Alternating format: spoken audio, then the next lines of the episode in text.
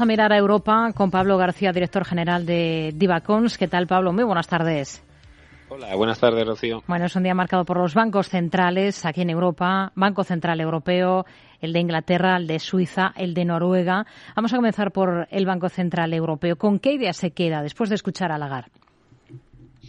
Bueno, el Banco Central Europeo va con retraso, eh, va por inercia, pero la realidad es que esto tenía que ocurrir. Lo hemos comentado eh, en numerosas ocasiones en Divacons Alpha Value y fruto de ello pues estábamos esperando estos cortos apalancados del estos 50 que hoy nos están dando sus frutos. El BCE lo que ha decidido es subir los tipos 50 puntos básicos y lo peor es que ha comentado Chris Lagarde en ese tono hawkish que nos ha venido acostumbrando en las últimas eh, comparecencias que espera subirlos aún más basándose en una importante revisión a la alza de las expectativas, de las perspectivas de inflación. Así que, bueno, es verdad que el ritmo eh, baja de los 75 puntos básicos a 50 puntos básicos, pero todavía estamos lejos del 4,5% de los tipos que alcanzó ayer la Reserva Federal. Eh, la tónica muy negativa porque teníamos un mercado quizá demasiado condescendiente. Hmm.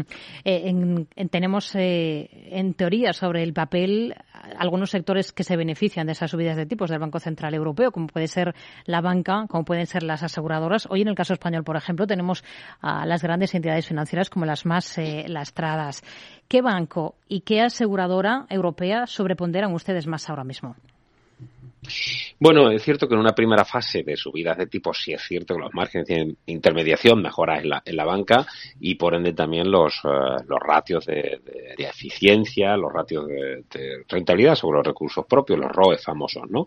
BNP puede ser un banco muy equilibrado y muy atractivo por valoración para tener en cartera y desde luego España y el IBEX está teniendo una performance respecto a Europa precisamente por su gran peso de la banca, en este caso comercial, ¿no? Que es la que eh, tiene un impacto superior. Y en la parte de seguros Swiss Life y Zurich eh, Insurance Group son dos casas que nos gustan para aprovechar esas mejoras en las eh, remuneraciones y en, las rentabilidades de, las carteras de renta fija.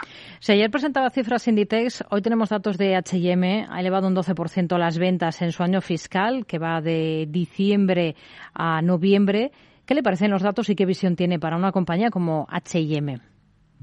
Bueno, desde luego que lo primero es que no es Inditex. Inditex es miembro de nuestra cartera modelo y es el best in class, es el mejor de la clase. Pero es cierto que, bueno, las tendencias, esta caída del 5% se puede justificar en parte por estas caídas fuertes del mercado, pero el trading stemming del cuarto trimestre, pues un poco ni chicha ni limonada. Las ventas a tipo de cambio constante quedan en el 0%, muy en línea con lo previsto por el consenso y subiendo un 11% en coronas suecas eh, si excluimos Rusia, Ucrania y Bielorrusia, muy afectadas por la, por la crisis geopolítica, eh, por la invasión de Ucrania.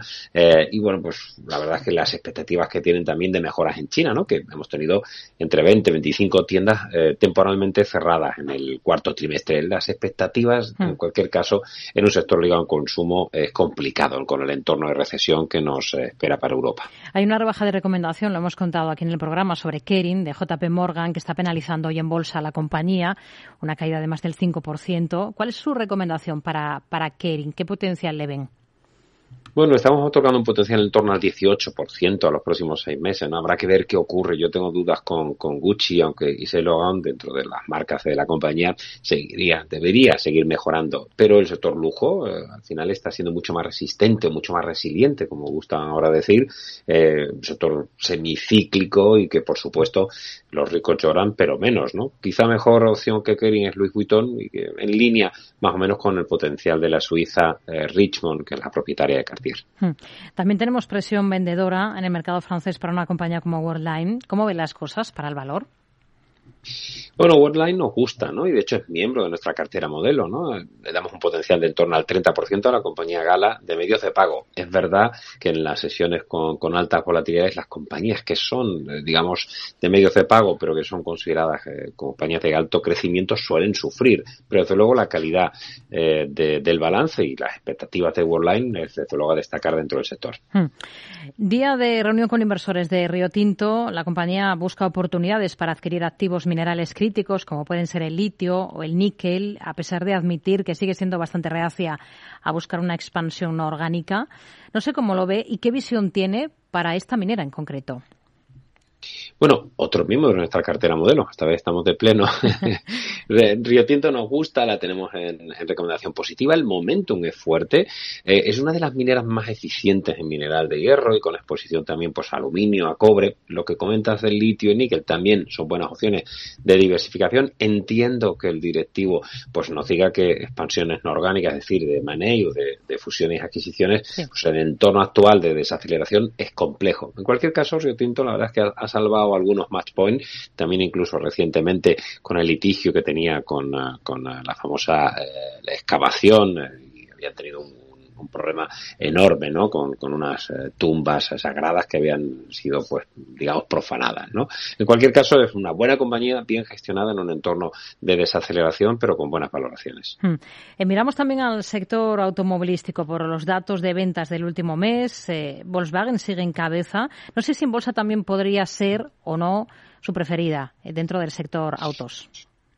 Bueno, el sector autos, desde luego, hemos hablado muchas veces, ¿verdad? Que, no queríamos tener retail, no queríamos tener eh, real estate y tampoco, eh, aunque en menor medida, el sector autos, ¿no? Porque no olvidemos que es un sector ligado al consumo. Es verdad que Stellantis y Volkswagen son dos compañías que nos pueden encajar, pero si las cosas se complican de recesión y de inflación, ¿de qué prescindiríamos? Pues una de las cosas sería de cambiar de coche. Así que yo creo que hay que ser prudente, por lo menos en el, eh, en el cuarto trimestre y en el primer trimestre del año que viene, aunque desde luego ha habido un crecimiento importante en el sector en las ventas del mes de noviembre. Pablo García, director general de Divacons, gracias por su análisis con nosotros aquí en Mercado Abierto en Capital Radio. Muy buenas tardes. Un placer, buenas tardes.